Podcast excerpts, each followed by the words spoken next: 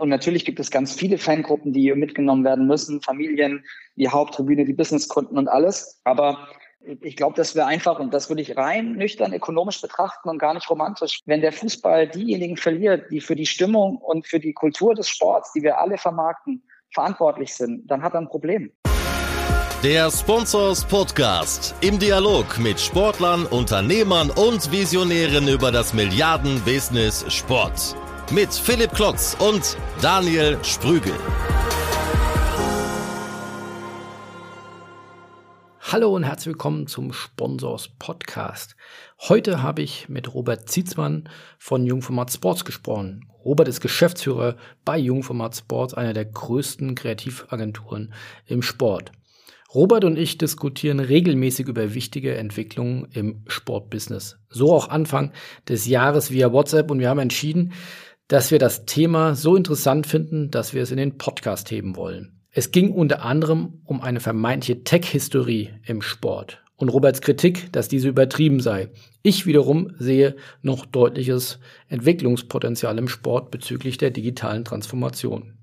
Robert vertritt die These, dass man nicht Fan eines Vereins wird, weil der so tolle digitale Kanäle habe, sondern weil der Club für etwas steht oder man etwas mit ihm verbindet. In letzter Konsequenz sei Sport Kulturmarketing. Robert vertritt die Meinung, Vereine wären keine Medienhäuser. Und der Fan-Centric Approach sei gar eine Lüge, weil es doch in letzter Konsequenz nur ums Geldverdienen gehe. Es geht also hoch her im heutigen Podcast. Man kann sogar sagen, wir führen ein Streitgespräch über Tech, Kultur und Kommerz im Sport. Vor allem, wenn es darum geht, ob Ultras eine Form von Demokratie ausüben oder durch ihre Lautstärke einfach nur die anderen übertönen. Schlussendlich war es aber ein sehr launiger Podcast, der auch mir viele neue Perspektiven eröffnet hat und ich viel gelernt habe. Ich hoffe, euch geht das ähnlich und deswegen direkt rein in den Podcast mit Robert Zietzmann. Hallo Robert, herzlich willkommen äh, zum Sponsors Podcast. Mal zu dir rübergeflankt, die These von dir, die Tech-History an vielen Stellen ist absolut fehlgeleitet im Sport. Was hat es damit auf sich? Ja, hm, moin Philipp. Ähm, freut mich, dass wir äh, heute äh, dann nochmal unter, unter Aufnahmebedingungen sprechen und nicht nur über WhatsApp. In der Tat, das hat, äh, haben wir jetzt ja schon die ganze Zeit lang gehabt, dass wir uns immer wieder mal kontrovers äh, zu Themen austauschen, Themen, die bei euch stattfinden oder dann auch generell in der Branche, national wie international. Also so, äh, ähm, um mich selbst richtig zu zitieren oder zu rezitieren, ich, ich hatte, glaube ich, zu dir gesagt, dass Tech ist ein trending Topic ohne richtige Fans. So, so ging das, glaube ich, ein bisschen. Und, und was sich dahinter eigentlich verbirgt oder was da eigentlich so die, die Meinung oder die Aussage war, ist, dass wir bei dem, bei dem Wort oder dem Thema eine, so eine absolute Hochkonjunktur haben im Sport und auch darüber hinaus. Also das Thema Tech beschäftigt ja nicht nur die, die Sportbranche, sondern auch die gesamte Werbe- und Marketingindustrie. also das ist auch für Kunden bei uns in der Jungformat-Gruppe, die nichts mit Sport primär zu tun haben, mega, mega relevant auch sicherlich neben dem Thema Nachhaltigkeit so, so das Superthema aktuell ähm, und im digitalen Zeitalter natürlich noch viel, viel wertvoller geworden. Aber äh, so, so ein bisschen der, mein, mein erster Punkt darauf war, oder ist es dann, dass wir oftmals vielleicht vergessen, dass ja Tech kein Selbstzweck ist, sondern zweckgebunden und lösungsorientiert eingesetzt werden muss für, für, für welches Ziel auch immer wir uns dann geben und setzen. Ne? Im Sport reden wir gerne oft schnell über Fans First, Fan-Centered, Customer-Centered Approach. Und, und dann kommen wir schnell zu dem Thema Tech, weil wir glauben, dass Technologie uns äh, ganz viele Lösungen bietet und, und, und, und ganz viel bereithält, mit dem wir irgendwie noch erfolgreicher sein können für unsere Fanbeziehungen, beziehungsweise wahrscheinlich vor allem viel mehr die Fan-Kapitalisierung, Kommerzialisierung. Und da glaube ich einfach, dass wir so ein bisschen aufpassen müssen, dass wir nicht mit Buzzwords um uns werfen, zum einen, und dass wir dann vor allem auch verstehen, dass es ja nicht primär um Technologie geht, sondern wahrscheinlich viel übergeordneter um Innovation und um Weiterentwicklung, um Fortschritt. Und der ist ja nicht nur technologisch, sondern der ist ja auch alleine mit allen Gesellschaftsfragen, die wir gerade haben, ja auch auf anderen Ebenen äh, wichtig zu verorten. Und deswegen glaube ich, dass wir dem Thema Tech zwar äh, viel Aufmerksamkeit schenken müssen, aber dass das nicht der alleinige Schlüssel für die Problemlösung ist, die wir gerade alle vor uns haben im Sport. Welchen Themen sollte denn stattdessen auch noch zusätzlich viel Aufmerksamkeit geschenkt werden? Ja, vielleicht ist es ja auch eher, dass wir die Themen, die mit Tech gerade in Verbindung gebracht werden oder die dann dahinter auch immer als Begriffe fallen, dass wir die auch erstmal richtig einordnen müssen. Ne? Also von irgendwie Smartphone, Smart Home, 5G, OTT, Streaming oder auch die unerfüllten oder unterentwickelteren Megatrends, die sich langsam so oder vielleicht auch vereinzelt eher auch, auch aufgreifen wie AR oder VR. Das sind dann eben genau diese super Begriffe, bei denen wir irgendwie schnell alle in so eine positive Panik verfallen, weil wir glauben, wir müssen darauf jetzt sofort eine Antwort finden oder eine Anwendung. Und ich glaube, dass wir so ein bisschen differenzierter einfach draufschauen müssen. Also wenn jetzt zum Beispiel, erinnere ich mich ganz gut, und das war auch einer irgendwie der für mich jetzt irgendwie stärksten Persönlichkeiten, zumindest auch in der deutschen Branche, der zum Thema Tech dann gute Auskunft gibt, Andreas Heiden von der DFL, der hatte in einem, glaube ich, rund um den Spobis war das, mit, mit, mit Daniel noch in Daniels Podcast, ein bisschen auch Einordnung gegeben in die gesamten Innovationsbemühungen und, und die Innovationsagenda der DFL. Und, und dort finde ich es natürlich ist auch relevant, neben allen Gesellschaftsfragen oder volkswirtschaftlichen Fragen, dass die DFL sich brutal damit beschäftigt, wie kriegt sie den Wettbewerb, den Content from Glass to Glass, wie er das, glaube ich, so schön sagte, dann auch für die nächste Generation auch attraktiv aufbereitet. Ne? Und wie wird dann vielleicht auch das audiovisuelle Signal noch interaktiver erlebbar? Wie kriegen wir die ganzen Themen wie Daten auch mit visualisiert? Das, das finde ich dann schon auch total relevant, dass wir das dann dort besprechen, dass es dort für auch Investitionen gibt. Die sind ja dann auch sicherlich nicht knapp. Nur ist es eben dann für einen Fußballclub, äh, gibt es sicherlich auch noch ganz andere Dinge, die relevant sind. Und ich glaube, dass bei Clubs kommen wir schnell dahin, dass wir sagen, und das hört man ja, finde ich, in den letzten Jahren immer wieder, eigentlich im Dauerklang, dass alle Fußballvereine sagen, sie wären Medienhäuser. Ich würde mal sagen, dass das nicht stimmt. Erstens benehmen sich oder verhalten sich qua äh, Organisationssystem und, und auch qua Organisationskompetenz die wenigsten Clubs tatsächlich wie ein Medienhaus. Und ich würde sagen, primär sind Fußballclubs vor allem Kulturhäuser beziehungsweise Sportvereine. Und, und die Medienarbeit ist dann ein, ein notwendiges Element, um diese Kultur erlebbar zu machen. Aber da finde ich, sind einfach die Aufgaben oder der Anspruch an Technologie, der Zugriff, der Zugang zur Technologie für jeden Stakeholder im Sport einfach unterschiedlich zu bewerten, ob das jetzt das Stadionerlebnis ist, der Medienkonsum, die Contentproduktion oder eben Interactive Entertainment. Und, und da, glaube ich, müssen wir einfach ein bisschen achtsamer sein. Also ich möchte dem Thema Tech gar nicht die, äh, die, die Aufmerksamkeit nehmen. Ich finde, wir müssen es nur richtig einordnen. Und da sind wir doch, finde ich oft, und das dann ja auch gerne bei euch auf der Veranstaltung auf Strobison, äh, oftmals in so einer Ankündigungskultur. Ne? Und, äh, und wenn ich da jetzt irgendwie noch so weitergehe und gucke mir das ganze Thema Startups an, also wie viele Vereine oder Funktionäre, Manager oder tolle Persönlichkeiten unserer Branche sind in irgendwelchen Acceleratoren oder Startup-Programmen mit unterwegs. Das, das ist ja total super. Und da, da, wenn ich jetzt bei Google anschmeiße, Sport und Startup, finde ich wahrscheinlich 3000 äh, Beiträge dazu, wo dann irgendwie im Sport sich damit engagiert und damit beschäftigt. Aber es gibt doch kaum gute Cases, wo wir dann wirklich sehen, dass Startups dann auch mal überführt werden in, in einen echten Mehrwert oder auch ein echtes Erlebnis. Und ich glaube, dass wir da so ein bisschen mehr auch ins Doing kommen müssen und nicht nur ins, ins Reden. Und das, sicher, das ist sicherlich auch ein Branchencharakterzug. Gut, das war jetzt eine ganze Batterie an, an Thesen, die du jetzt hier losgeworden bist. Also, Entschuldige bitte, ja, es war ein bisschen viel. Tut mir leid. Äh, alles gut, das können wir ja hier filetiert abarbeiten. Du sagst, Clubs sind keine Medienhäuser oder anders sagst du, äh, Sport oder, oder Clubs sollten vor allem Vereine sollten Kulturhäuser sein. Ist das nicht so dieses bedeutungsschwangere, haarspalterische, was sind sie denn nun? Also, es ist, glaube ich, unbestreitbar, dass äh, Clubs mittlerweile sehr viele digitale Plattformen bespielen müssen oder auch teilweise analoge. Gibt es auch noch Stadionhefte, es gibt äh, Pressekonferenzen, aber es gibt natürlich auch zig und immer mehr werdende digitale Plattformen und, und Social Media Angebote. Jetzt könnte man sagen, wenn ich 5, 6, 10, 15 verschiedene Plattformen und Kanäle bespielen muss, bin ich schon mal allein deswegen per Definition ein Medienhaus, nicht ausschließlich, aber ich muss eben ganz viele Medien bedienen. Bin ich nicht deswegen dann auch ein, ein, Medienhaus und muss da dann, das steckt ja dahinter, vor allem dann auch eine Kompetenz in diesem Bereich aufbauen? Na klar, deswegen, also äh, die These Medienhaus versus Kulturhaus ist natürlich bewusst auch ein bisschen polarisierend auch so formuliert.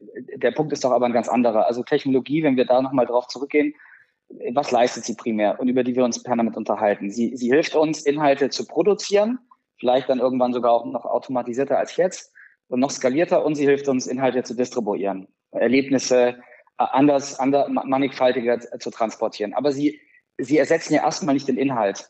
Und ich verliebe mich doch nicht in den Fußballverein, weil der Online-Shop optimiert ist. Ich kaufe doch nicht einen Schal von Eintracht Frankfurt, weil sie auf einmal ihre Infrastruktur komplett verändert haben.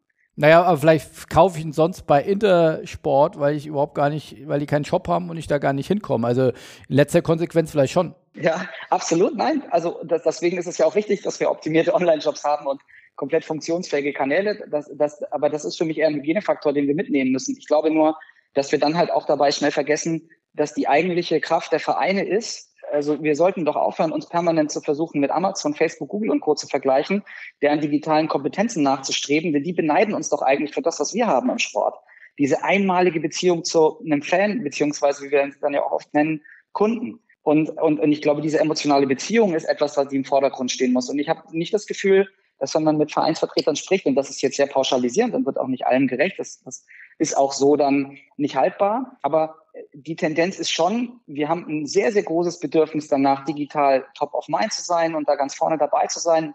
Das ist absolut super und wesentlich. Und natürlich ist die Menge an Kanälen und auch mit den ganzen Sprachen, die dazukommen und den unterschiedlichen Kulturräumen, die sich auch über die verschiedenen Märkte ergeben, ist das unfassbar komplex geworden. Nur ich finde die, die Frage der Inhaltlichkeit auf den Kanälen, die tritt in Prio 2, 3 dann oftmals auf den Plan. Also das, das ist nicht der Fokus, sondern es geht vor allem dann darum, möglichst viel Content auf Kanäle zu packen, Kanäle zu befüllen, egal wie sich die Algorithmen entwickeln, ne, wenn wir über das ganze Thema Social Media aussprechen. Und da wird unglaublich viel investiert und gemacht und das will ich gar nicht in Abrede stellen. Aber die Hauptaufgabe und der Haupt-USP, und das ist ja dann auch die Brücke zum Sponsoring, ist eben nicht die Menge an Mikrocontent, den wir auf unseren Kanälen rausblasen, sondern tatsächlich die Kultur, die sich, die sich zwischen Fan, zwischen Club, das gilt ja auch nicht nur insbesondere für den Fußball, das gilt ja auch für eine Marke wie die NBA, das gilt auch für super Events wie den Super Bowl. Darum geht es am Ende auch. Also und, und, und je nach, wir müssen das ja nicht, wenn du sagst bedeutungsschwanger, dann möchtest du ja auch immer so ein bisschen auf diese deine mitschwingende Kritik an, an so dieser, dieser Elf-Freunde-Generation, ja, die ich dann immer so mitnehme, auch hinaus. Es geht ja nicht nur singulär darum, es geht einfach darum, dass ich mich in eine Marke nicht verliebe, weil sie digital exzellent ist, sondern weil sie für etwas steht. Und ähm, auch da, glaube ich, da, da, da stellen ja oftmals Vereine die Besonderheit, die sie haben, die Kraft, die ihre Marke hat, vielleicht auch gar nicht digital ausreichend nach vorne, weil sie viel zu sehr mit der Funktionalität von Kanälen beschäftigt sind. Und das ist aus meiner Sicht so ein bisschen die Frage des Fokus und der Wertschätzung auch. Was würdest du denn raten, wenn du eine, eine idealtypische Spielwiese hättest und einen Verein, ich glaube, dein, dein Vorgänger macht das beim TUS Haltern, äh, bei Jungfrau Matt, aber wenn ich, wenn du da eine, eine lupenreine Spielwiese hättest, wie würdest du denn einen Club führen, wenn du sagst, ich höre bei dir raus, also nicht sich zu sehr fokussieren auf die technischen Details, top of mind zu sein. Klar muss ich die bespielen, aber es geht mehr dir um die Inhaltlichkeit, es geht dir wahrscheinlich am Ende des Tages auch um die Kreativität und um die Authentizität. Ja, das sind jetzt, das ist eine Kreativität, ist irgendwie auch Mittel zum Zweck, also ist auch kein Selbstzweck, das ist ja nur eine Form, um nachher für sich und, und für das, wofür man steht, auch eine Aufmerksamkeit zu erzielen. Das ist natürlich auch ein brutaler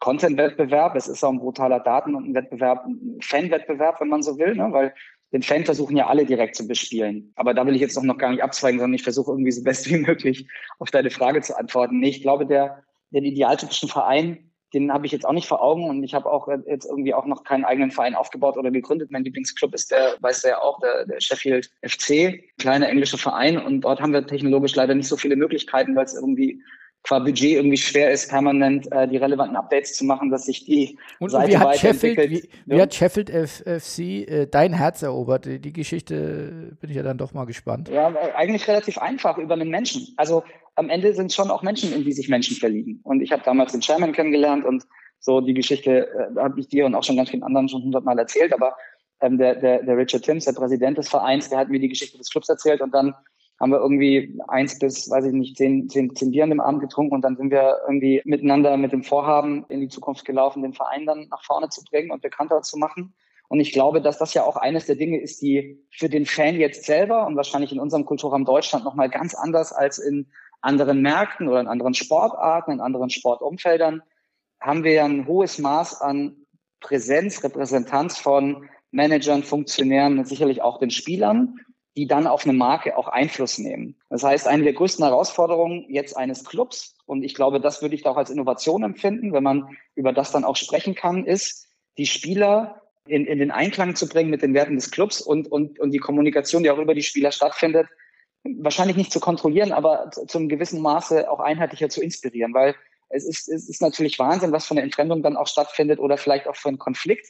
Wenn ich mich als Fan zwischen irgendwie zehn Vereinskanälen, dann kommen noch zehn verschiedene Medien, alle Spieler des Clubs, denen ich auch folge, und ich muss das auch erstmal alles verarbeiten. Also die Menge an, an Inhalten, an Botschaften, die da auf mich einprasselt, ist einfach ein Wahnsinn. Und ich glaube, das ist ein, die, die Frage der richtigen Kommunikationshierarchie und, und auch Orchestrierung ist für einen Verein unglaublich komplex. Und umso wichtiger wird dann eben auch die Marke, die sich ein Stück weit dann auch mit den Spielern transportieren muss und die, die richtigen Menschen dann auch nach vorne zu stellen und den richtigen Menschen auch die Aufmerksamkeit zu geben, die dann noch ansprechen, das glaube ich, schon entscheidend, weil wir brauchen noch alles, wir brauchen noch nicht über Marke oder Leitbilder philosophieren oder zu sinnieren. Wenn am Ende Menschen nicht an die Menschen glauben, die vor so einer Organisation stehen, wird es auch unglaublich schwer.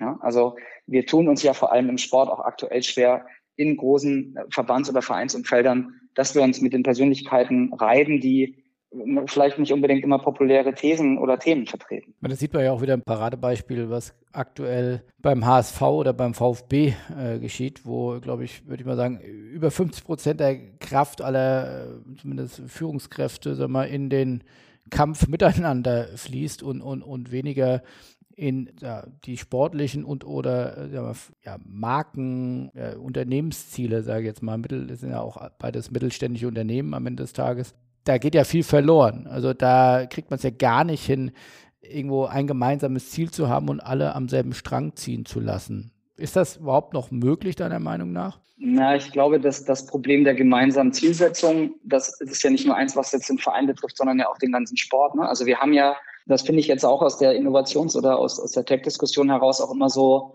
äh, gar nicht so gesellschaftsphilosophisch, aber wenn man sich mal anguckt, der Mensch ist ja ein soziales Wesen und der Sport ist ja vor allem auch, steht ja für Gemeinschaft und Gemeinschaft, die wir erlebbar machen wollen. Und der, der Sport verbindet ja Menschen. Wir sind aber parallel bemüht, maximal Inhalte oder Kommunikation in eine eins zu eins Situation zu bringen und zu individualisieren und zu targeten, über jeden Kanal dann auch auszusteuern, über maximale Wissenshoheit über den Fan zu wissen, wann biete ich ihm einen Schal oder ein Ticket an und, und, und. Und das mag auch alles nicht falsch sein, ne, weil das am Ende dann auch ein Service ist für den Fan und auch eine, eine gute Beziehung ermöglicht. Aber die, die größte Kraft, die der Sport ja entfaltet, ist Gemeinschaft. Und wenn wir auf das Zielsystem gucken, ist ja eigentlich ein Problem und das hattest, glaube ich, sogar du mal in einem eurer irgendwie äh, Annual Reviews eurer, eurer Podcasts, die ihr dann zum Jahresende immer macht, auch mal angesprochen, dass die ganzen Verbände, die jetzt im Wettbewerb zueinander Wettbewerbe formulieren, formen und, und entstehen lassen, das zerreißt ja dann auch den Sport. Und ich glaube, da ist es ja auch einfach offensichtlich bei all den Diskussionen, Debatten, die wir gerade führen, dass die Menschen, also die Fans dann in dem Fall,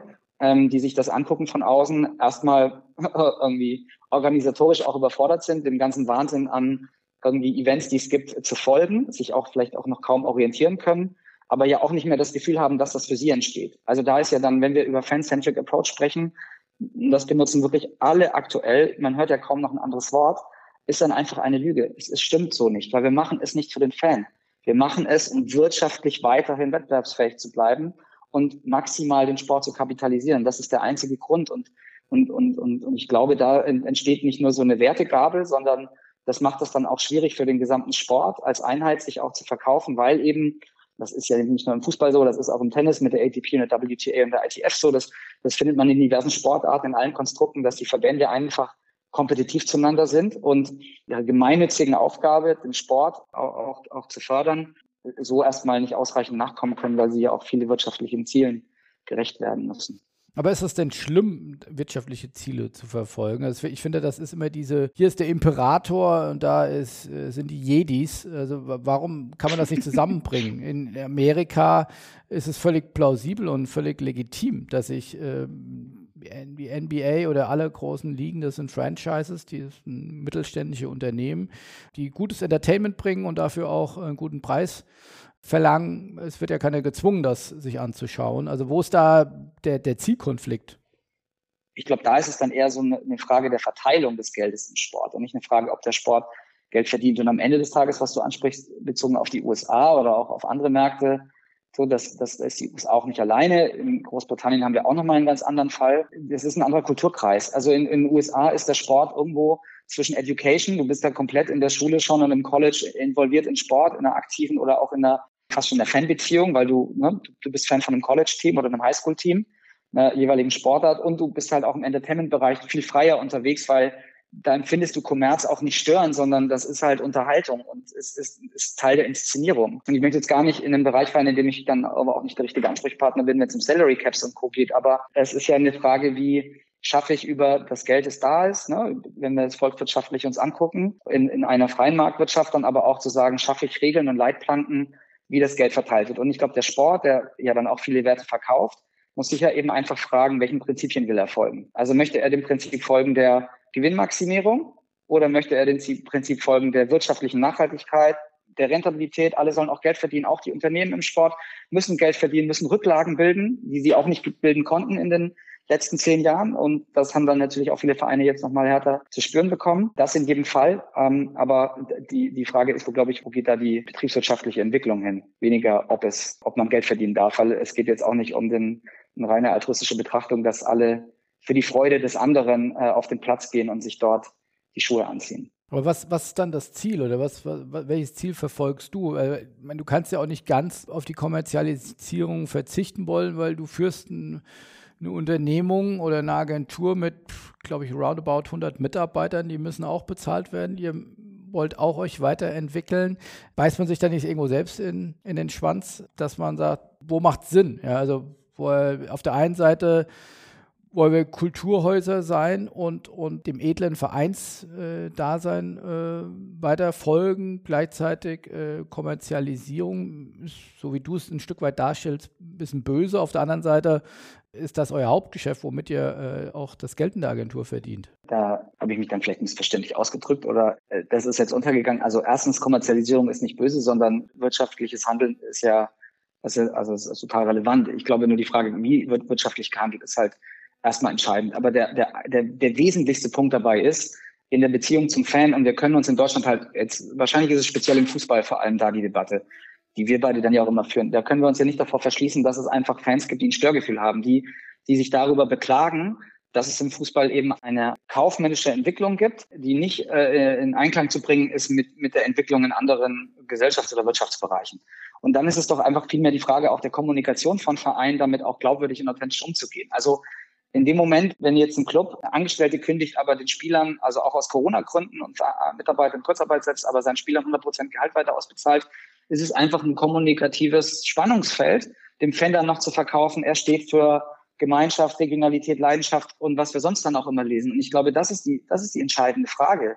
Also es geht gar nicht um die Frage, ob wir alle im Sport und mit Sport Geld verdienen und über den Sport auch einen wirtschaftlichen Wert schaffen. Ich meine, ist ja den, den Beitrag, den der Sport leistet, ist ja nicht nur ein, ein sentimental-sozialer, dass wir sagen, Mensch, wir, wir transportieren Werte und, und hier wird das Leben für alle besser, sondern über das Geld, das im Sport verdient wird, werden ja auch Arbeitsplätze geschaffen. Also die Industrie soll, die soll Kraft haben. Dieser ganze Wirtschaftsraum soll auch noch kräftiger werden. Absolut, aber ich glaube, es ist so ein bisschen die Frage, wie transportiert man das auch transparent gegenüber Fans, denen wir, und da ist einfach, glaube ich, so ein bisschen die Gefahr der Bigotterie, dass wir uns in dem Zwiespalt verstecken, zum einen ja Werte vermarkten zu wollen, denen wir dann aber auch aufgrund unseres Handelns auf anderer Seite dann so wenig gerecht werden. Und dazu brauchst du einfach, glaube glaub ich, einfach einen offenen und, und klaren Dialog mit Fans. Und deswegen ist ja auch bei der ganzen Frage nach Technologie so ein bisschen das Thema, wenn wir doch auch merken, dass, dass wenn auf welchen Kanälen auch immer Vereine das kommunizieren, ob es jetzt auf LinkedIn, Twitter oder wo auch immer ist, und, und, und wir stellen unsere Innovationsbemühungen so in den Vordergrund, ist das das, was unsere Fans dann auch hören wollen? Also ist es etwas, worauf ich dann auch gegenüber meinen Fans stolz bin? Oder ist es vielleicht eher das gesellschaftliche Engagement, das Vereine ja ohne Ende nachweislich am Start haben, dass sie in den Vordergrund rücken müssen? Und deswegen vielmehr eine kommunikative Herausforderung als die Frage dann auch danach, ob man wirtschaftliche Ziele haben darf oder nicht. Also das steht überhaupt nicht in Abrede. Ist das nicht zu kurz gesprungen, wenn man das so schwarz oder weiß diskutiert. Also ob der Fan jetzt das eine oder das andere. Es gibt ja auch nicht nur den Fan. Also ich höre ja raus, du hast dich ja damit äh, viel beschäftigt. Äh, gibt es da, man, es gibt Fan, Fan-Typologien und die sind dann wahrscheinlich wieder von dem einen Club unterschiedlich, unterschiedlich vom, vom anderen.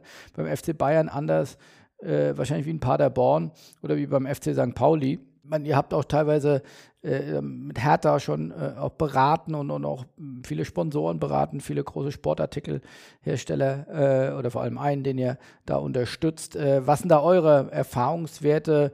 Wie viele unterschiedliche Typologien braucht es und wie viele unterschiedliche Kommunikationswege und, äh, und Pfade bräuchte es optimalerweise?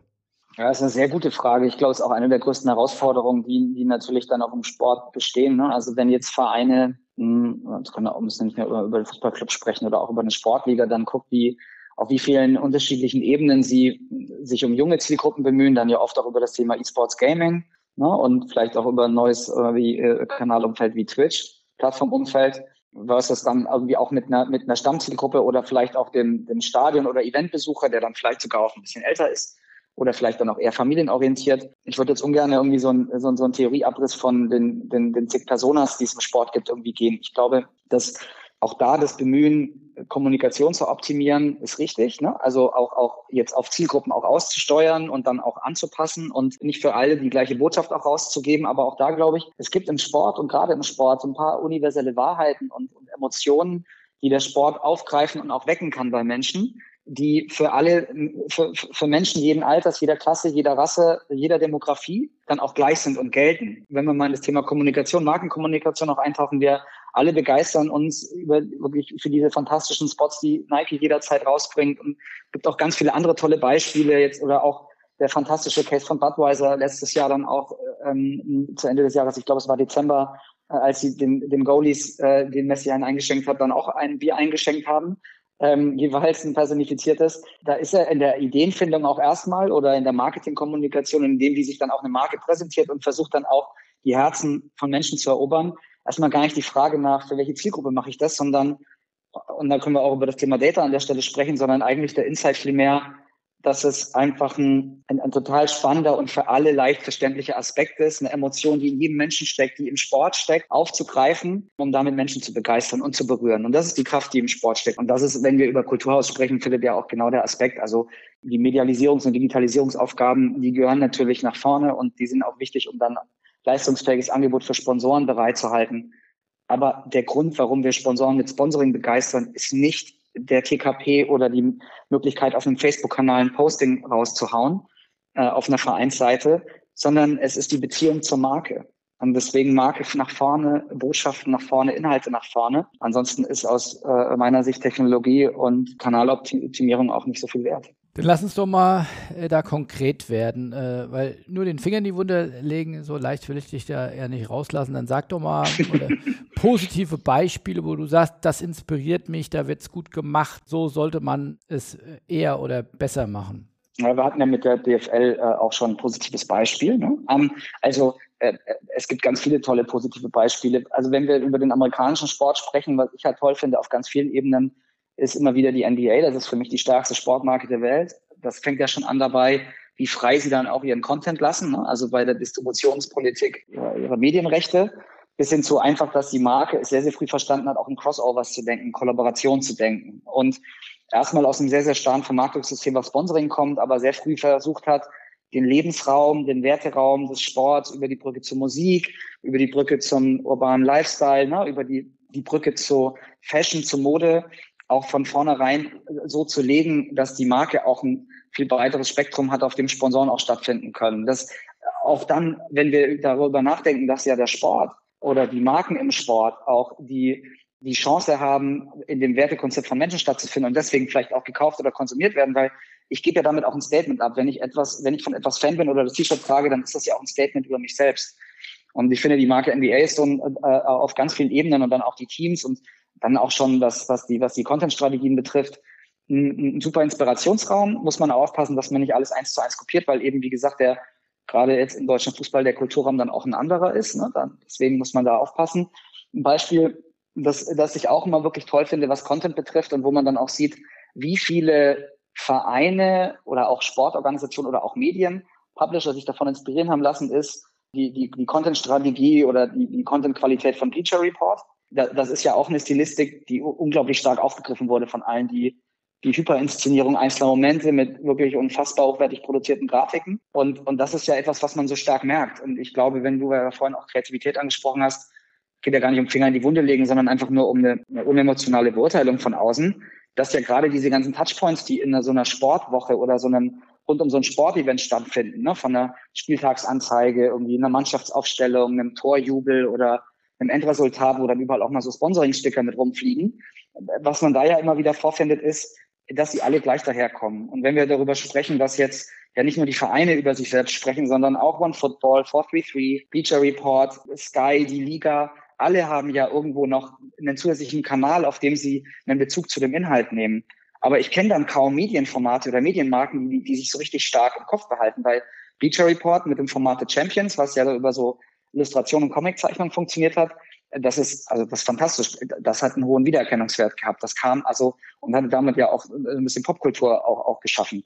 Und da würde ich fast sagen, dass dann für mich die Medienmarke Sportstudio, auch wenn sie jetzt mit einer sehr, sehr alten Zielgruppe auf, auf ZDF dann abends erlebbar ist oder in der Mediathek dann auch für Jüngere, dann wahrscheinlich immer noch eine stärkere Medien- und Formatmarke als vieles andere, was, was andere Rechtehalter geschaffen haben, trotz der Möglichkeit, im digitalen Umfeld halt auch mehr Gas zu geben. Wegen, es gibt super viele tolle Beispiele, ob es jetzt, wie mit Budweiser auch genannt, oder dann auch ähm, im letzten Jahr Burger King, die finde ich auch fantastisch. Und da geht es ja dann auch nicht nur um die Distributionsstrategie, sondern die haben ja über ihren coolen kleinen Fußballclub ähm, äh, in, in, dem, in dem Spiel FIFA EA und dem Thema Burger Queen dann auch mit, mit, mit der Logoänderung auf dem Trikot von der Frauenmannschaft irgendwie sich dann auch digitale Möglichkeiten bedient, aber haben das halt über ein Statement gemacht. Ne? Also da war dann die, in dem Fall die Empathie ja auch nicht nur, dass sie digital stattgefunden haben, sondern dass sie eine Haltung verkörpert haben, nämlich dass sie ein Grassroots-Team genommen haben, ein Everyone's Athletes-Team genommen haben, dass sie ein Frauenteam genommen haben. Und dafür ist der Sport auch eine fantastische Oberfläche. Aber das ist ja eigentlich schon ein ziemlich trauriges Bild, was du hier zeichnest. Ich fasse zusammen NBA, Bleacher Report, ein, zwei, drei äh, äh große Brands und du hast noch das aktuelle Sportstudio genannt. Also ansonsten, also in Deutschland gibt es relativ wenig Best Cases, fasse ich zusammen. Oder auch hier, man, klar, man will keinen Marktteilnehmer auf den Fuß treten, aber du kannst jetzt äh, offen raus, äh, sag mal, was, was, was findest du gut gemacht, was, was, ist, was ist schlecht gemacht? Also, also was ich fantastisch fand, war die Elf-Freunde-Aktion jetzt gerade eben wieder. Ne? Mit, ihr könnt auf uns zählen, mega. Und wie viel, äh, wie viele mitgemacht haben. Also, also natürlich können wir jetzt ganz zig, zig viele Beispiele aufzählen und also äh, ich habe jetzt auch bewusst versucht, keine unserer Arbeiten ins Spiel zu bringen, weil muss jetzt auch nicht sein. Und ich glaube, die Arbeiten, die es auch in, in, im deutschen Sportmarketing gibt, also jedem Gespräch mit dir reden wir auch irgendwie positiv und mit Begeisterung. Also ich zumindest dann über den FC St. Pauli, ne, was sowohl Sponsoring-Aktivierung als auch eigene Markenkommunikation betrifft und auch bei anderen Vereinen ist das der Fall.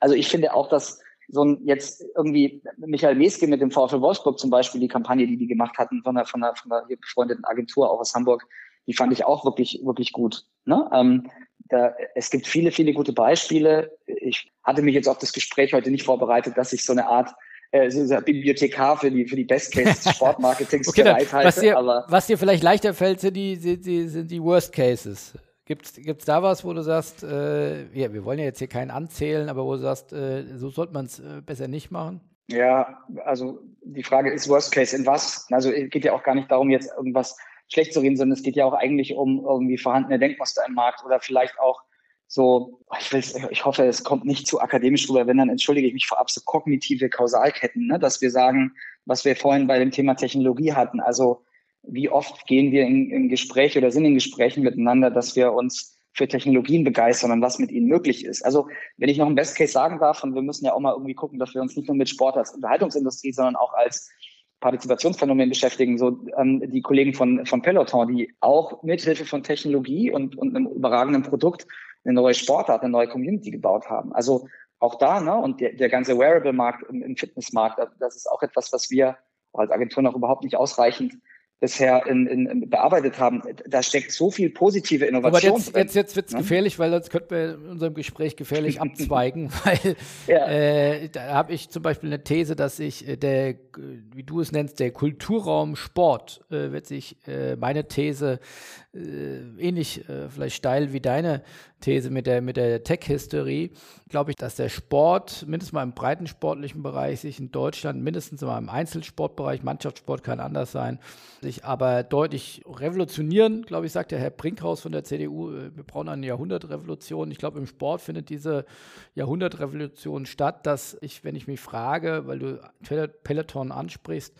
äh, was ich auch mache, nicht mit dem Fahrrad, sondern ich glaube nur, wer das dann selbst mal gemacht hat, das ist ja so ein Stück weit das Netflix des, des ja, Instructor-Daseins. Ja? Und dann, wenn ich mich frage, gehe ich lieber zum Altonaer Turnverein, äh, Montag um 17.30 Uhr äh, in eine schön schwitzige Halle, hoffentlich mal wieder nach Post-Corona, komme fünf Minuten zu spät und es gibt keine Mathe mehr. Oder ich lasse mich von den besten Instruktoren auf Netflix auf meinem heimischen Smart TV anschreien ich glaube, ich wähle das zweite. Ja, und, und davon gibt es ja momentan, also Peloton ist ja da wirklich die Spitze des Eisbergs.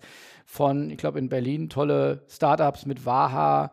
Äh, es gibt, glaube ich, Tonal heißt das aus Amerika, die sozusagen den Fitness oder das Fitnessstudio eigentlich äh, digitalisieren, auch mit AI und, und muss man sich mal wirklich im Detail angucken. Finde ich hochspannend, was da passiert. Aber das auch wieder, so interpretiere ich das zumindest, Wasser auf meine Mühlen, dass ich sage, da verändert Technologie den Sport. Und äh, da müsste sich der deutsche Sport, vor allem der deutsche, aber wahrscheinlich allgemein der Sport, auch mit verändern, sonst, sonst, sonst, wie der alte Spruch, äh, du musst dich mit der Zeit verändern, sonst, sonst gehst du mit der, mit der Zeit. Also ich glaube, äh, dass die, wenn sich die Vereine nicht verändern, dann wird der Altona Turmverein bald keine Zuläufe mehr haben, weil der arbeitet nicht an seinem Produkt und der arbeitet auch nicht an der Mitgliedergewinnung, sondern der schließt halt seine Halle auf. Und äh, da sind die Pelotons dieser Welt irgendwie ein bisschen attraktiver. Aber, aber Philipp, der Unterschied zwischen einem, einem, einem Sport, einem Turnverein, ob es jetzt Altona ist oder, oder auch ein anderer, und einem, einem, einem Fußballclub, zu dem ich als, als Fan gehe, wo ich mir eine Dauerkarte ähm, oder ein Basketballteam, ein Eishockeyteam, regional ein Handballteam, eine Dauerkarte kaufe, ein Trikot und Schal und dann mit der Familie, mit Freunden hingehe, das ist halt einfach, sind einfach unterschiedliche Produkte. Und natürlich müssen sich die Produkte weiterentwickeln. Aber warum haben wir das Thema Kulturhaus jetzt vorhin so besprochen? Weil es auch um eine gesellschaftliche Weiterentwicklung geht. Die Rolle, die Vereine einnehmen können und ja auch einnehmen und vielleicht auch in der Corona-Zeit überhaupt nicht ausreichend positiv kommuniziert haben, ist ja, welches Engagement leisten diese Clubs alle überhaupt? Und wenn es regionales, kleines Engagement ist, aber das sind doch Plattformen, die Menschen zusammenbringen. Und das wird doch auch weiterhin relevant sein. Also zumindest hoffe ich das in einer äh, vermeintlich romantischen Vorstellung, dass es weiterhin schön für uns ist, wenn wir alle gemeinsam ins Stadion gehen oder wenn wir alle gemeinsam auf unserer Couch zusammen uns ein Spiel angucken und uns für etwas freuen und uns etwas identifizieren können. Und natürlich ist es bei der, bei, bei der Frage, bei den Sportmärkten, bei den aktiven Märkten, ob es jetzt Running ist, Fitness, die ganze, die, die, die, der ganze Bereich Outdoor-Fitness, der verändert sich natürlich auch technologisch und durch Corona noch mal viel mehr wenn, wenn, wenn wir in dem Bereich sind Fan, Sport und Fan, und wir sagen, wir wollen uns weiterentwickeln und wir reden dann über das Thema Technologie oder dann auch das Thema Data in dem Fall, dann ist es halt eben schon die Frage, dass wenn auch alle sich diese Zauberwörter wie Purpose mit auf ihre Agenda schreiben, dann geht es auch nicht nur darum, dass wir noch mehr Daten von Menschen sammeln und versuchen, sie auszuhöhlen und ihnen noch mehr Sachen zu verkaufen, sondern vielleicht erwarten die Menschen, die wir als Kunden haben möchten, auch, dass wir einen verantwortungsvollen Umgang mit Themen finden.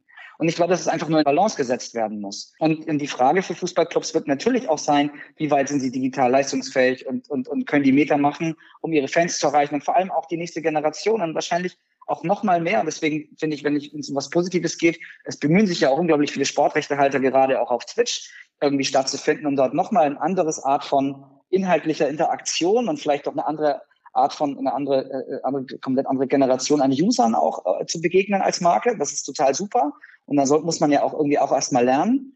Aber dennoch ist es am Ende des Tages, begeistere ich mich nicht für einen Verein, weil er maximale viel Tweets am Tag absetzt, sondern es geht natürlich am Ende schon auch darum, wofür steht denn dieser Club? Und ich glaube, das ist einfach nur eine Wahrnehmung und, und eine Sensibilisierung dafür, dass wir das einfach nicht vergessen und dass wir das bei allen, und das, ist jetzt immer das, was du mit Hysterie meintest, ich weiß gar nicht, ob ich das Wort jeweils gesagt habe, aber bei dem Thema Tech und Innovation und Digitalisierung einfach nicht hinten, an, hinten anstellen. Und das ist, glaube ich, für den Fitnessmarkt eine komplett andere Kiste, weil der hat, der, basiert ja nicht auf einer Emotionalität, dass ich das als Gemeinschaft erlebe, sondern dann geht es um ein persönliches Bedürfnis, mich körperlich wohl und gesund zu fühlen. Ne? Gut, ich, ich wollte nur das in den Kontext stellen, dass das für den Sport in Deutschland und sagen wir mal mindestens mal für den DOSB und seine ganzen Verbände und Vereine und wenn man immer sagt 30 Millionen Menschen äh, in Vereinen mindestens. Dafür wird das sicherlich äh, Auswirkungen haben. Aber ich, ohne, ja, ohne das wirklich ins Lächerliche ziehen zu wollen, wirklich überhaupt nicht. Äh, ich finde das wirklich eine interessante Perspektive, die du da aufwirfst. Man bräuchte ja neben den ganzen äh, Technologiespezialisten bei Clubs dann auch, so sage ich jetzt mal, den, den Feel-Good-Manager für die Mitglieder. Ja, also ist jetzt ein bisschen überspitzt sicherlich formuliert, aber ich gebe dir schon recht, das ist sicherlich auch eine USP des, des Clubs, die bei all dieser Technologie äh, und all diesem Professionellen dann ein Stück weit vielleicht auch links liegen gelassen wird, wo sagt, wie kann ich denn meine, meine Kernklientel denn auch äh, ja, wieder glücklich machen, zusammenbringen. Äh, und, und wissen wir ja auch, äh, wenn, wenn die happy sind, dann tragen sie es weiter und sind dann irgendwo auch Botschafter für mich und meine Marke. Absolut. Aber da würde ich sagen, wenn es um Innovation geht, und dann ist ja auch, ich fand das jetzt in der Studie von Angela Ruggiero von, von Sports Innovation Lab, die haben ja die 25 innovativsten Teams sich angeguckt und da ja nicht nur die, die Anwendung von New Tech, sondern eben auch die Organisationsform und irgendwie die Revenue Diversification, wo es dann auch darum geht, neue Erlösströme zu finden, aber auch eben Gesellschaftsthemen zu besetzen. Und aus der Perspektive ist das ja auch eine Bemühung ne, oder ein Innovationsschritt. Und da, also da würde ich jetzt jetzt ein bisschen, äh, bin ich jetzt nicht ganz unobjektiv, aber da finde ich, hat der BVB jetzt mit, mit dem Jan-Henrik Kusecki, den sie da als Stabsstelle für, als, als Kulturbeauftragten mit in den, mit in den Verein genommen haben, einen fantastischen Move gemacht. Jemanden, der, der, der seit Jahrzehnten sich für den Verein engagiert, der noch nicht, bisher noch nicht im Verein gearbeitet hat, jetzt dann aber auch Teil des Clubs ist, sich, sich für ihn auch verantwortet ähm, und, und dann auch versucht, eine Brücke zu schlagen und sich auch dafür zu bemühen, dass auch diese unterschiedlichen Kräfte, und das ist ja auch total okay. Ich meine, also wie, wir maßen ja den Verein vielleicht auch sehr, sehr viel zu. Ne? Die, die müssen zum einen sportlich wettbewerbsfähig sein, dann müssen sie internationalisieren, sind automatisch internationalisiert durch die Medialität des Sports. Und dann müssen sie aber auch noch die Basisnähe, die Bodenständigkeit verkörpern. Das ist natürlich auch ein Riesenspagat. So, da, also deswegen muss man davor auch sehr viel Respekt haben. Und ich glaube, dass man das auch mit solchen Personalentscheidungen und Positionen strukturell in einem Organigramm wunderbar, äh, wunderbar schaffen und leisten kann. Auf jeden Fall. Und deswegen, das würde ich überhaupt nicht kleinreden, sondern das würde ich hochreden. Es gibt auch sicherlich auch andere Vereine, die, die, die dort auch schon personell aufgestellt sind. Und ähm, und, und ich glaube, damit kann man auf jeden Fall viel tun. Und, und auch für diese, wie man es irgendwie, für das Wort Zielgruppe dann auch dann manchmal so ein bisschen abstoßend, eben für die, für den Teil des Clubs, der ja für das Produkt des Clubs auch mitverantwortlich ist, den auch ernster nehmen, weil da muss ich jetzt ein bisschen an dich zurückgeben. Du sagst dann ja auch oft, Mensch, aber konzentrieren wir uns dann manchmal nicht zu sehr eben auf diesen harten Kern der. Ne? Also gerade jetzt im Fußball gibt es ja kaum eine Vermarktungsunterlage, auf der wir nicht die emotionalen Bilder unserer Fankurven oder Tribünen äh, irgendwie nach vorne stellen und diese Leidenschaft verkaufen und die sollten wir doch dann auch, über die sollten wir uns dann auch doch viel mehr freuen, egal wie anstrengend und unbequem das dann manchmal ist. Ne? Ja, ich sage ja nur, ich sage ja nur, die Frage ist, manche äh, Zielgruppen oder, oder manche Teile dieser Fans, äh, wir nennen sie jetzt mal Ultras, treten ja auf, als hätten sie einen Alleinstellungsanspruch äh, für die Fans, sind aber eigentlich nur weißt du die Zahlen vielleicht besser als ich, aber irgendwie fünf bis sieben Prozent oder manchmal weniger, manchmal vielleicht ein bisschen mehr. Ja, und, und, aber es ist auch deutlich vielschichtiger und einfach dann nur diesen Fans dann Genüge zu tun. Vielleicht will der Fan auf der Haupttribüne aber ganz was anderes oder der im, im, auf, der, auf der Gegengerade äh, auch wiederum ganz was anderes. Also das ist mir dann eigentlich zu eindimensional zu sagen, nur weil das die, die dann immer am lautesten brüllen, äh, dass man dann das machen muss. Da finde ich das dann oftmals zu wenig Veränderungswille. Also ich habe dann immer das Gefühl, alles ist bedeutungsschwanger und ja, man muss nicht Veränderungen um jeden Preis machen, aber äh, man kann auch nicht, während sich die ganze Welt verändert, finde ich, dann völlig gegen alle Formen von Veränderungen wehren. Nein, also darum geht es auch gar nicht. Ich glaube auch, dass wir schon aufpassen müssen, dass wir auch dem Fußball jetzt als gesamte Kategorie oder dem Sport dann, das gilt ja dann auch für den DOSB, jetzt nicht permanent die Aufgabe auf die Schulter legen, äh, die Welt zu verbessern. Das passiert natürlich auch schnell. Und das kommt dann natürlich auch gerne mal aus solchen Kreisen, die dauerkritisch sind, dauerskeptisch sind. Und man muss jetzt auch nicht als Club sich irgendwie anmaßen, auf jede, auf, auf jede Sensitivität da zu reagieren. Nur ähm, und natürlich gibt es ganz viele Fangruppen, die mitgenommen werden müssen, Familien, die Haupttribüne, die Businesskunden und alles. Aber ich glaube, das wäre einfach, und das würde ich rein nüchtern ökonomisch betrachten und gar nicht romantisch, wenn, wenn der Fußball diejenigen verliert, die für die Stimmung und für die Kultur des Sports, die wir alle vermarkten, verantwortlich sind, dann hat er ein Problem. Und da, da, da, da können wir uns gegen wehren oder nicht. Aber wenn die das ablehnen, dann natürlich gibt es dann auch andere Menschen, die mit ins Stadion kommen. Aber bei welchem Verein findet das denn statt? Und ich glaube, dass, dass, es, dass man sich da einfach bemühen muss. Und da geht es nicht um entweder oder, sondern da geht es einfach nur de facto darum, dass das dann auch aus einer kaufmännischen Perspektive äh, total relevant ist. Und ich, was, was, ich, was ich da gerne noch mit reingeben würde, weil wir dann ja schon auch so ein bisschen über diese Kernfrage sprechen, was macht denn den Sport so besonders? Und ich finde, die, wenn du das rein ökonomisch betrachtest und wir kommen aus der Tech- und Digitalisierungsperspektive, äh, äh also warum machen wir das auch? Wenn, wenn wir jetzt bei uns in der Gruppe mit Marken sprechen, die im Sport oder nicht im Sport involviert sind und wir fragen dort erstmal vorbehaltlich unsere eigenen Meinung und Ansicht, weil wir sind ja auch Sportfans als Jungformat Sports und propagieren dann auch allen, dass das ein tolles, irgendwie wirksames Umfeld ist und das Sponsoring Bock macht und dass das einen Mehrwert hat für die Marke, dass das auf den Vertrieb einzahlt und, und, und. Und es ist per se immer, wenn wir mit Marken sprechen, warum interessieren sie sich und engagieren sie sich dann im Sport? das ist am Ende die emotionale Kraft des Sports, vor allem. Und alles andere können Marken sich jeden Tag woanders einkaufen. Reichweite, eine Absatzkommunikation. Da, dafür brauche ich erstmal keinen Sportverein. Und ich glaube, das ist einfach etwas auch in der gesamten, wir können es Kommerzdebatte nennen, wir können es aber auch einfach wirtschaftliche Logik nennen. Wenn ich als Sportrechtehalter mir Gedanken mache, wie spreche ich Partner in der Wirtschaft an, dann ist es natürlich die Menge an Menschen, die ich erreiche und die, die Tiefe der Beziehungen, die Engagement Rates ne, und vielleicht auch die Kontaktpunkte, die ich habe, vielleicht sogar auch Datentiefe, die ich gewährleisten kann, auf jeden Fall. Aber dann ist es am Ende schon, auch wenn wir richtig über Sponsoring sprechen, das ist eine der Haupteinnahmequellen, muss es und wird es weiterhin auch sein. Dann geht es um die Emotionalität des Sports. Und das ist auch die Brücke wieder zu dem Aspekt, dass Sportorganisationen einfach auch einen kulturellen Auftrag haben. Und das heißt ja nicht immer die, die romantischen Elf-Freunde-Poster in der Ecke oder die Fankurve im Fußballstadion, sondern einen kulturellen Auftrag hat auch ein vermeintlich spießiger Verband.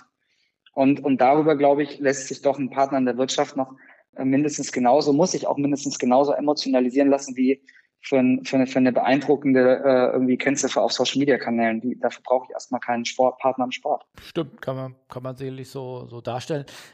Ich finde nochmal ergänzend oder auch da nochmal den Blick weiten, wir reden jetzt sehr über Fußball. Man könnte ja aber auch sagen, oder das ist der Faktor nach meiner Wahrnehmung so, äh, diese diese sehr emotionale Befürwortungsräte, äh, sage ich jetzt mal, für, für den äh, ja, Kulturverein oder für das Kulturhaus eines Bundesliga-Clubs, äh, schließt ja so ein bisschen an andere Sportarten aus. Beim, beim Handball Champions League oder bei der Handball-Bundesliga oder bei der Eishockey-Bundesliga oder bei der Basketball-Bundesliga gibt es auch ganz viele Emotionen, aber da gibt es keine Ultras. Und da habe ich diese Debatte eigentlich nicht oder im ganzen amerikanischen Sport äh, wieder habe ich diese Debatte nicht. Also man könnte auch die gegenteilige These auftreten, ja, wenn die 5 bis 10 Prozent Ultras, an denen will ich jetzt gar nicht unbedingt äh, festkrallen, aber wenn es sie da nicht mehr gäbe, dann wären die anderen 90 Prozent ja auch noch da. Wäre die Stimmung vielleicht nicht mehr ganz so gut und nicht mehr ganz so tolle Choreos, stimmt.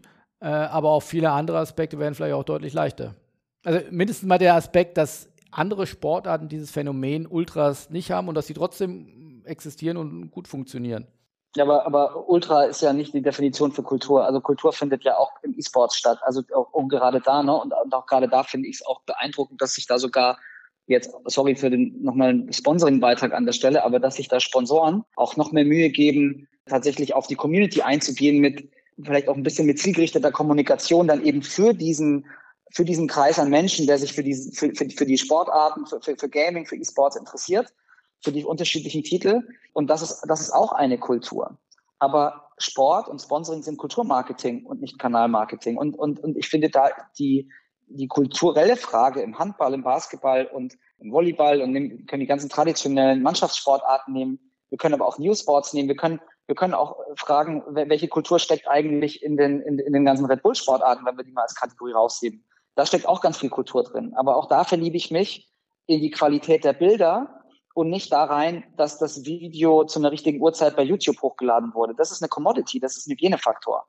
Und deswegen, das ist die emotionale Kraft des Sports. Und die müssen wir nach vorne ziehen und über die müssen wir uns viel mehr Gedanken machen, wie wir die nicht nur aufrechterhalten, sondern wie wir die auch skalieren, weil die ist total einzigartig, auch im Vergleich mit all den digital kompetenten Unternehmen, mit denen wir uns jetzt im Sport auch permanent glauben, messen zu müssen.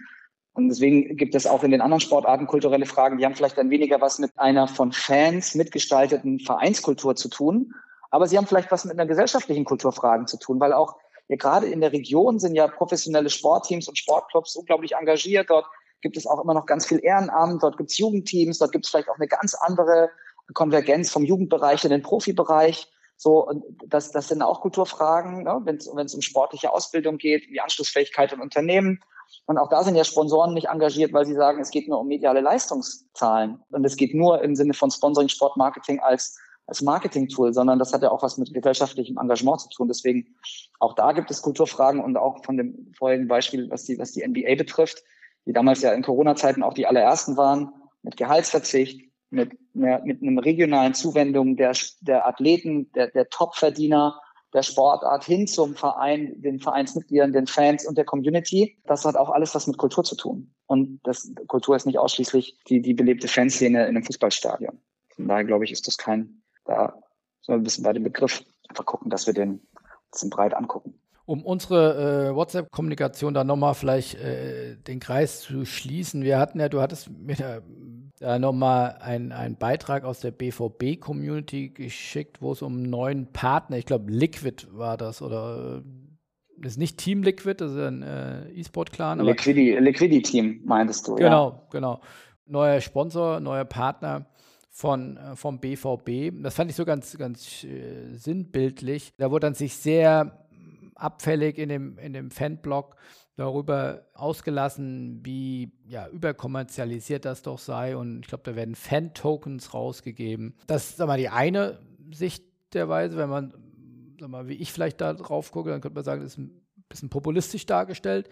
Und, und wie gesagt, ich würde eher darum werben zu sagen, äh, wenn man eine gewisse Offenheit hat äh, oder auch, dass ein gewisser Grad des Kommerzes auch notwendig ist, da könnte man auch sagen, da dieses Startup aus Braunschweig kommt, glaube ich, äh, ist eigentlich ziemlich cool, äh, dass man sich da nicht irgendwie an, an internationale Großbrands verkauft, sondern hier auch im, im regionalen Startup eine Chance gibt, äh, dort ihre Dinge auszuprobieren und, und gemeinsam zu lernen und, und zu wachsen. Und das wird dann, wie gesagt, von diesen Fans, jetzt sage ich mal, dann beinahe so diskreditiert, dass das vielleicht auch gar keine Chance mehr hat. Also wo ist da der Fehler entstanden oder ja, mhm. ist das dann auch Kultur, dass man das aushalten muss? Ja, das, das ist tatsächlich ein sehr, sehr auch zu Recht, ne, dass du es ansprichst, ein total spannender Case und auch unglaublich schwer zu beantwortende Frage. Also erstmal, ich kann es auch nur vom Spielfeldrand beurteilen. Ich war jetzt nicht mit auf dem Platz gestanden im Sinne von, dass ich da tiefere Einblicke habe. Ich glaube so, dass wenn das erste Phänomen ist das Thema Token oder Token-Anwendungen und dann auch äh, integriert in, in Fan-Engagement-Strategie oder vielleicht auch in, in, tatsächlich in so ein digitales Produkt, in der App, haben ja im Ausland schon an vielen Stellen gut funktioniert. Also ähm, es gibt, in, gibt in, in, in den Ligen jetzt in Italien oder in Spanien ja Fälle, in denen das gut geklappt hat und, und auch in den USA zum Beispiel ist das etwas vielleicht in anderer Darreichungsform, was erstmal überhaupt nicht auf, auf Gegenwehr trifft. Ja, vielleicht auch nicht immer auf, auf, auf Gegenliebe, aber erstmal reibt sich da keiner dran. Das ist tatsächlich eine Besonderheit unseres Kulturraumes. Ne? Äh, äh, vielleicht hat es auch was mit, mit der deutschen Mentalität zu tun, erstmal auch ein bisschen kritisch und skeptisch und nörgelig zu sein bei etwas Neuem. Ne? Das waren wir früher bei den, den, den großen Innovationen von Jürgen Klinsmann im, im Fußball auch so. Und das ist wahrscheinlich so ein Wesenszug, der hat nicht nur was mit einem regionalen Fankreis zu tun, sondern der ist, der, der ist schon sehr, sehr präsent. Und am Ende ist es wahrscheinlich dann auch eher so eine ein Fakt, den wir akzeptieren müssen und bei dem man sich irgendwie fragen muss, was kann eine Integration von Fans in solche Prozesse oder ein früheres Abholen von Fans in solche Prozesse dann auch, also wie, wie, wie kann man so eine Abwehrhaltung dann vielleicht auch aushebeln von Beginn an? Und wo sind vielleicht dann aber auch einfach die, die Kommerzialisierungs- oder die Technologisierungsgrenzen auch gesetzt. Ne? Also da habe ich jetzt auch keine schlaue Antwort drauf. Ich glaube, es ist ein super spannender und, und, und aber auch schwer zu beantwortender Case, bei dem wir dann aber einfach auch akzeptieren und lernen müssen, dass wenn es einer gewissen Fangruppe oder einer gewissen meinungsführenden äh, Gruppe oder Zielgruppe nicht gefällt und die damit skeptisch ist, dann funktioniert es vielleicht auch einfach nicht. Und dann, dann kann man ja über den, die Fortschrittlichkeit und den Mehrwert sinnieren, wie man möchte. Dann, dann ist das halt einfach, dann sind die ein Stück weit eben auch das Gesetz, weil das ist dann der Konsument, über den können wir uns dann eben auch nicht beschweren, weil es ist halt eben unser Fan. Und ähm, und sicherlich ist das ein Thema, das im Ausland bei einer jüngeren Zielgruppe ganz anders ankommt und ganz anders funktioniert per se. Vielleicht dann halt nicht am, am Borsigplatz, aber vielleicht, ähm, vielleicht ja dann aber in Beijing. Und ich glaube, dass dann für, für alle anderen Clubs, die sich mit den Themen beschäftigen, man eben einfach aufpassen muss, dass wir diese Sensibilität, die jetzt einfach auch gerade da ist, und es spitzt sich ja auch ein bisschen zu, dass wir die dann nicht überstrapazieren. Und wenn wir mit solchen Angeboten rausgehen, dass wir einfach in der Kommunikation, der Mitnahme der Fans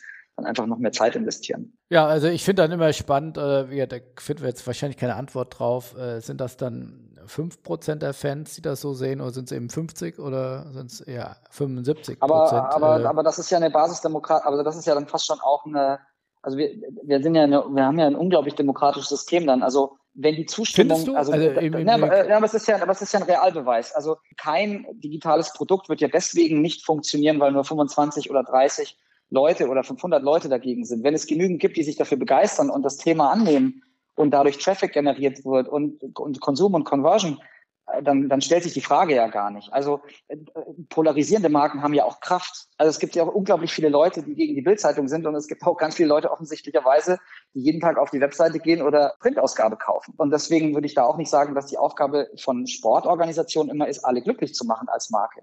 Nur es gibt sicherlich auch Umfelder oder Bereiche, da ist dann genau dieses Engagement-Versprechen, das wir über den Sport immer verkaufen, dass die Loyalität der Fans und die Begeisterungsfähigkeit und diese, diese, dieses tiefe Involvement, das es gibt, das ist sicherlich auch so ein gefährlicher Trugschluss, mit dem wir immer versuchen, in die Sponsoring-Vermarktung aufzugehen, weil das ist jetzt auch ein Sponsoring-Case, weil das ist eben nur bei einer ganz spezifischen Gruppe an Menschen so. Und wenn wir die in Anführungszeichen kapitalisieren wollen, dann, dann müssen wir da auch ein bisschen aufpassen, dass sie tatsächlich auch das Produkt annehmen.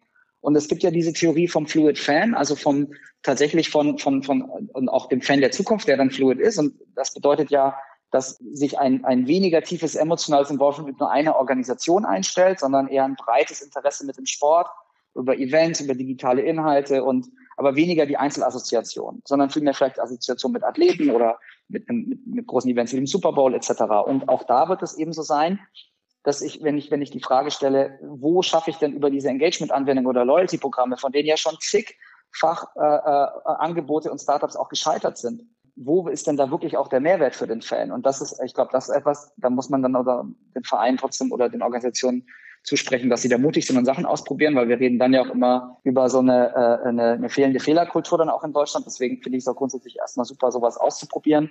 Aber man darf sich halt auch nicht beschweren, wenn es nicht klappt. Das ist dann halt auch einfach eine Wahrheit. Ja, wie gesagt, da sind wir bei unserem Urdissens, äh, wenn dann äh, mehrere hundert einfach schreien, ob das dann schon äh, die demokratische Abstimmung ist, dass man das nicht will, oder ob einfach die drei bis fünf Prozent einfach dann laut gebrüllt haben werden wir wahrscheinlich nicht mehr auflösen und kann sich dann jeder auch seine eigene Meinung dazu bilden. Also ich, ja, da könnte man jetzt sehr in die ganz große Politik abdriften. Äh, äh das ist ja, glaube ich, eines der ganz großen Herausforderungen von äh, Social Media und den großen digitalen Plattformen, dass ich mich eben nur noch in meiner Bubble bewege und eben nicht mehr der demokratische Austausch und der Kompromiss dann am Ende des Tages äh, gelebt und, und diskutiert wird, sondern eher äh, ich mich in meiner Bubble dann einniste und, und äh, nur noch bestätigt werde. Aber gut, das ist dann vielleicht äh, eine andere Vorlesung. Robert, vielen Dank. Ich habe ungefähr, ich würde sagen, 10 äh, bis 20 Prozent von meinem Fragenkatalog geschafft. Äh, das ist äh, absolut Rekord. Ich glaube, ich weiß nicht, ob wir so viele an. nee, das muss dir nicht leid tun. Ähm, das ist zumindest sehr gut, dass wir da so rege diskutiert haben, teilweise vielleicht sogar ein bisschen darüber gestritten haben. Ich weiß nicht, ob wir so viele äh, Antworten liefern konnten, aber zumindest viele Fragen aufgeworfen. Und ich habe auf jeden Fall äh, einiges gelernt. Äh, hier ist groß notiert, äh, Sport ist Kulturmarketing, hatte ich so noch nicht drauf und äh, kann ich auf jeden Fall vieles dem abgewinnen. Ich hoffe, die Zuhörer haben auch einiges mitgenommen und wenn es dann gefallen hat und auch dir gefallen hat, können wir die restlichen vier Fünftel ja zu einem späteren Zeitpunkt nochmal noch mal nachholen. Also vielen Dank für die kontroversen Meinungen und äh, ja, auf hoffentlich baldiges Wiedersehen, äh, dann auch in physischer Art. Ja, danke dir, Philipp. Hat äh, sehr viel Spaß gemacht ähm, und hoffentlich sehen wir uns bald wieder und dann auch vor allem persönlich. Und ähm, ja, freue mich auf die Ausgabe und ähm, ja, wir hören uns bald wieder. Tschüss. Mach's gut, Philipp. Ciao.